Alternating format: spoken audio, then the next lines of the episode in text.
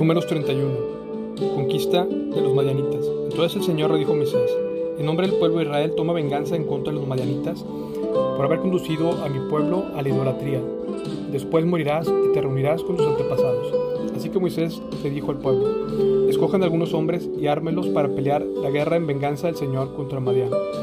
De cada tribu de Israel envíen mil hombres a la batalla.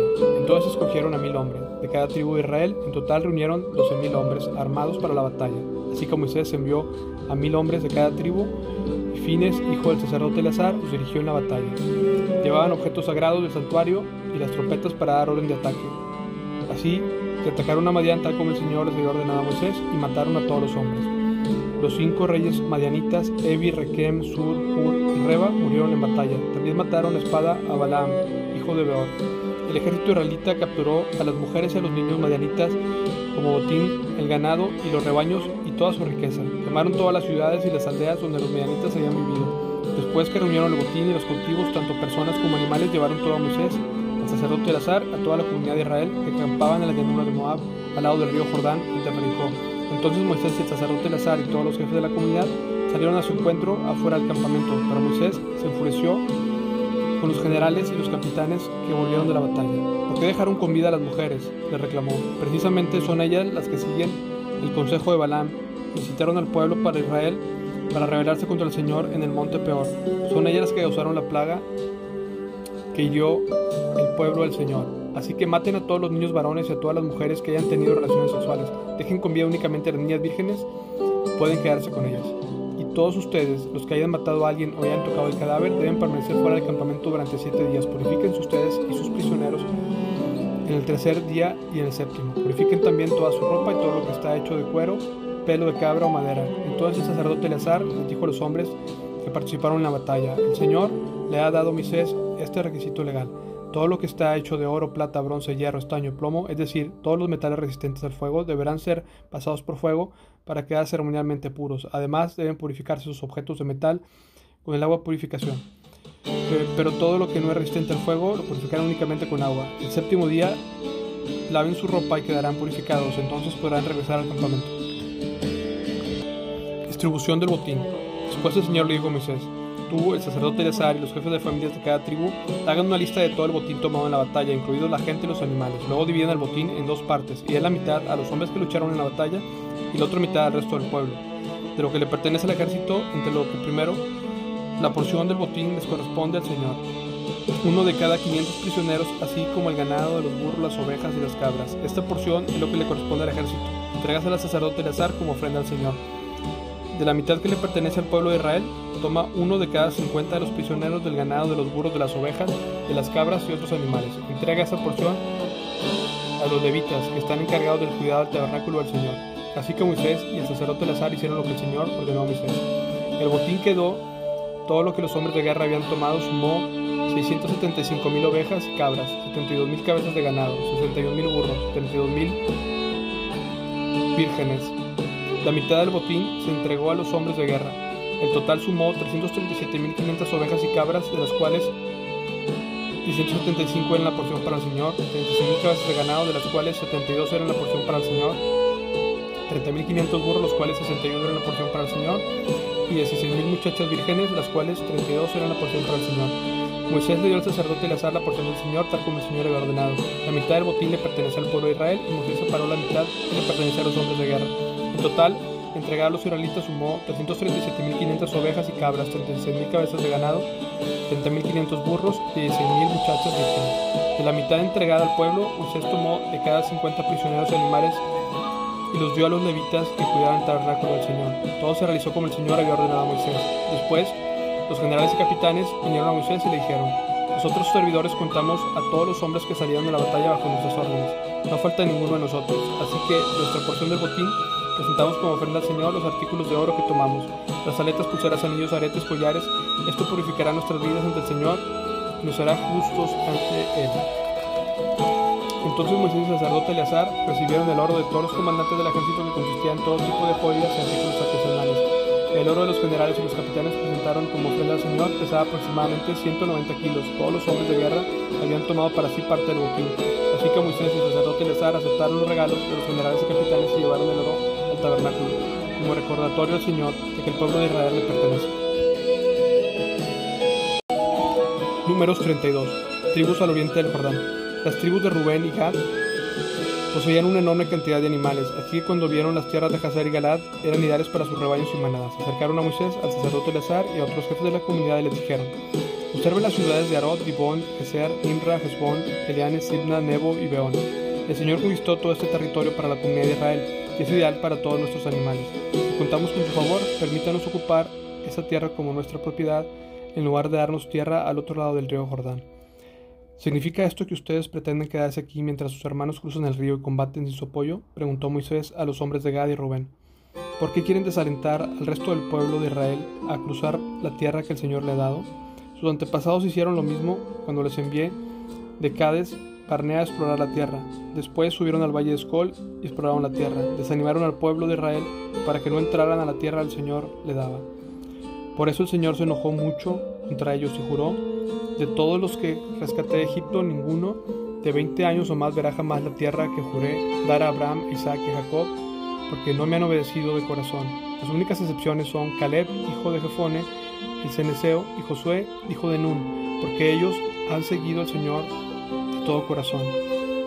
El Señor se enojó con los israelitas y los hizo vagar en el desierto durante 40 años, hasta que murió la generación entera que había pecado ante los ojos del Señor.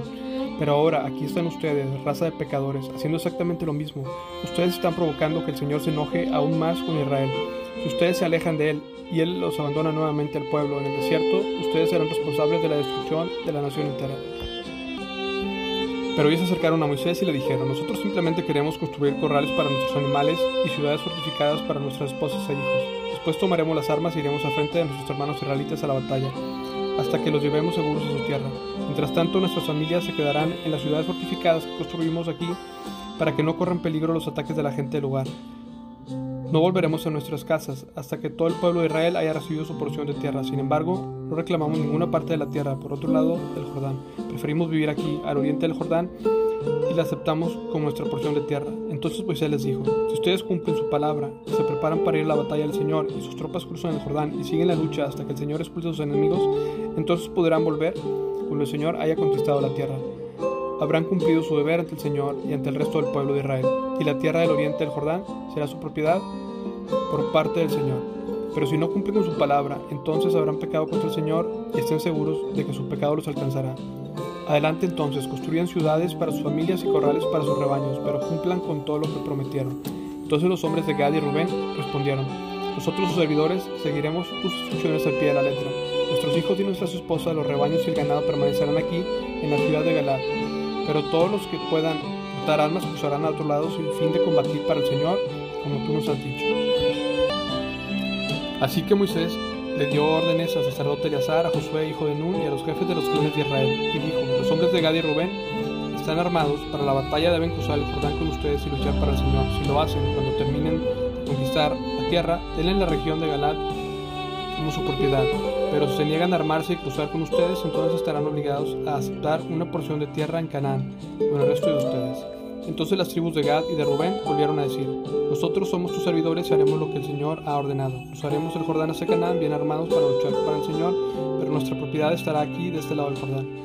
Moisés asignó la tierra de las tribus de Gad y Rubén a medida y a media tribu de Manasés, hijo de José. Le entregó el territorio de Seón, rey de los amorreos, y la tierra de Og, rey de Basán, toda la tierra, sus ciudades y tierras vecinas. Los descendientes de Gad construyeron las ciudades de Dibón, Arot, Aroer, Arot, Sofá, Hazer, Obega, Bet Nira, Bet Arán, todas esas ciudades fortificadas con corrales para sus rebaños. Los descendientes de Rubén construyeron las ciudades de Esbón, Eale, Kiriatim, Nebo, Balameón, Simba. Cambiaron los nombres de algunas ciudades que conquistaron y reconstruyeron. Entonces los descendientes de Maquir de la tribu de Manasés fueron Galaad, conquistaron y expulsaron a los amorreos que vivían allí.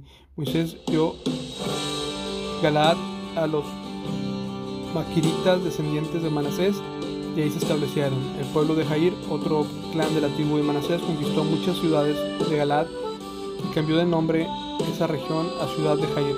Mientras tanto, un hombre llamado Nova conquistó el pueblo de Kenat y sus aldeas vecinas y esa región le dio su propio nombre. Números 33. Recorrido de Israel. Esta es la ruta de los israelitas siguieron cuando salieron de Egipto bajo liderazgo de Moisés y Aarón. Por orden del Señor Moisés guardó un registro escrito del avance. Estas son las etapas de la marcha identificadas por diferentes lugares donde se detuvieron en la ruta. Salieron de las ciudades de Ramsés a comienzos de la primavera el día 15 del primer mes, por la mañana, después de la primera celebración de la Pascua. El pueblo de Israel marchó desafiante a la vista de todos los egipcios. Mientras tanto, los egipcios enterraban todos sus primeros hijos varones, a los que el Señor había matado la noche anterior. Esa noche el Señor derrotó a los dioses de Egipto en grandes actos de juicio. Después de dejar Ramsés, los israelitas armaron el campamento en Sucot. Luego partieron de Sucot y acamparon en Etam, en los límites del desierto. Partieron de Etam y retrocedieron hacia Pi Hajirot, frente a Baal Zephon, y acamparon cerca de Mitol partieron de Pi a Eriot cruzaron el Mar Rojo para internarse en el desierto. Luego viajaron tres días por el desierto de Tam y acamparon en Mara. Partieron de Mara y acamparon en Elim, donde había doce fuentes de agua y sesenta palmeras. Partieron de Elim y acamparon al lado del Mar Rojo. Partieron del Mar Rojo y acamparon en el desierto de Sim. Partieron del desierto de Sim y acamparon en Dofka. Partieron de Dofka y acamparon en la luz. Partieron de luz y acamparon en Refidim, donde no había agua para que el pueblo bebiera. Partieron de Refidim y acamparon el desierto Sinaí. Partieron del desierto Sinaí y acamparon en Kibrot Ataba. Partieron de Kibrot Ataba y acamparon en Acerot. Partieron de Hacerot y acamparon en Ritma. Partieron de Ritma y acamparon en Rimón Fares. Partieron de Rimón Fares y acamparon en Limna. Partieron de Limna y acamparon en Risa. Partieron de Risa y acamparon en Selata. Partieron de Selata y acamparon en Monte de Sefer. Partieron del Monte Sefer y acamparon en Arada. Partieron de Arada y acamparon en Macelot. Partieron de Macelot y acamparon en Taat. Partieron de Taat y acamparon en Tara. Partieron de Tara y acamparon en Mitka. Partieron de Mitka y acamparon en Hasmona. Partieron de Hasmona y acamparon en Moserot. Partieron de Moserot y acamparon en Bene. Partieron de Bene y acamparon en Hor Hagidad. Partieron de Hor y acamparon en Jobbata. Partieron de Jobbata y acamparon en Abrona. Partieron de Abrona y acamparon en Sion Geber. Partieron de Sion Geber y acamparon en sedes del desierto de Sin. Partieron de sedes y acamparon en el monte Hor, en la frontera de Edom. Mientras estaban de pie al monte Hor, el Señor ordenó al sacerdote Aarón que subiera al monte y allí murió. Eso sucedió a mediados de verano, el primer día del quinto mes, a los 40 años de la salida de Israel de Egipto. Aarón tenía 123 años cuando murió en el monte Hor. En esa ocasión, el rey cananeo de Arad, que vivía en Negev, de la tierra de Canaán, oyó que el pueblo de Israel se acercaba a su tierra. Mientras tanto, los israelitas dejaron el monte Hor y acamparon en Salmona. Partieron de Salmona y acamparon en Punón. Partieron de Punón y acamparon en Obot. Partieron de Obot y acamparon en Ije la frontera de Moab. Partieron de Ije y acamparon en Dibon Gad. Partieron de Dibon Gad y acamparon en Almón y Blatim. Partieron de Almón y Blatim y acamparon en las montañas oriente del río cerca del monte Nebo. Partieron de las montañas al oriente del río, acamparon en las llanuras Moab junto al río Jordán frente a Jericó. Acamparon a lo largo del río Jordán desde Bet Esmot hasta los prados de las acacias, a las llanuras de Moab.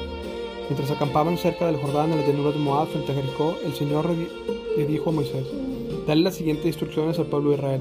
Cuando crucen el río Jordán de la tierra de Canaán, escuchen a todos los que viven ahí. Destruyan todas las imágenes talladas y fundidas y derriben todos sus santuarios paganos. Tomen posesión de la tierra y establezcanse ahí, porque ustedes se las he dado para que la ocupen. Repartan la tierra entre los clanes por sorteo sagrado en porción de su tamaño. A los clanes más grandes se les entregará una porción más grande de tierra y a los clanes más pequeños una porción menor. La decisión del sorteo sagrado es definitiva. De esa manera será la repartición de las porciones de la tierra entre los tribus patriarcales. Sin embargo, si no expulsan a los habitantes de la tierra, los que queden serán como astillas en sus ojos y espinas en sus costados. Los acosarán en la tierra que habitan y yo haré con ustedes lo mismo que había pensado hacer con ellos.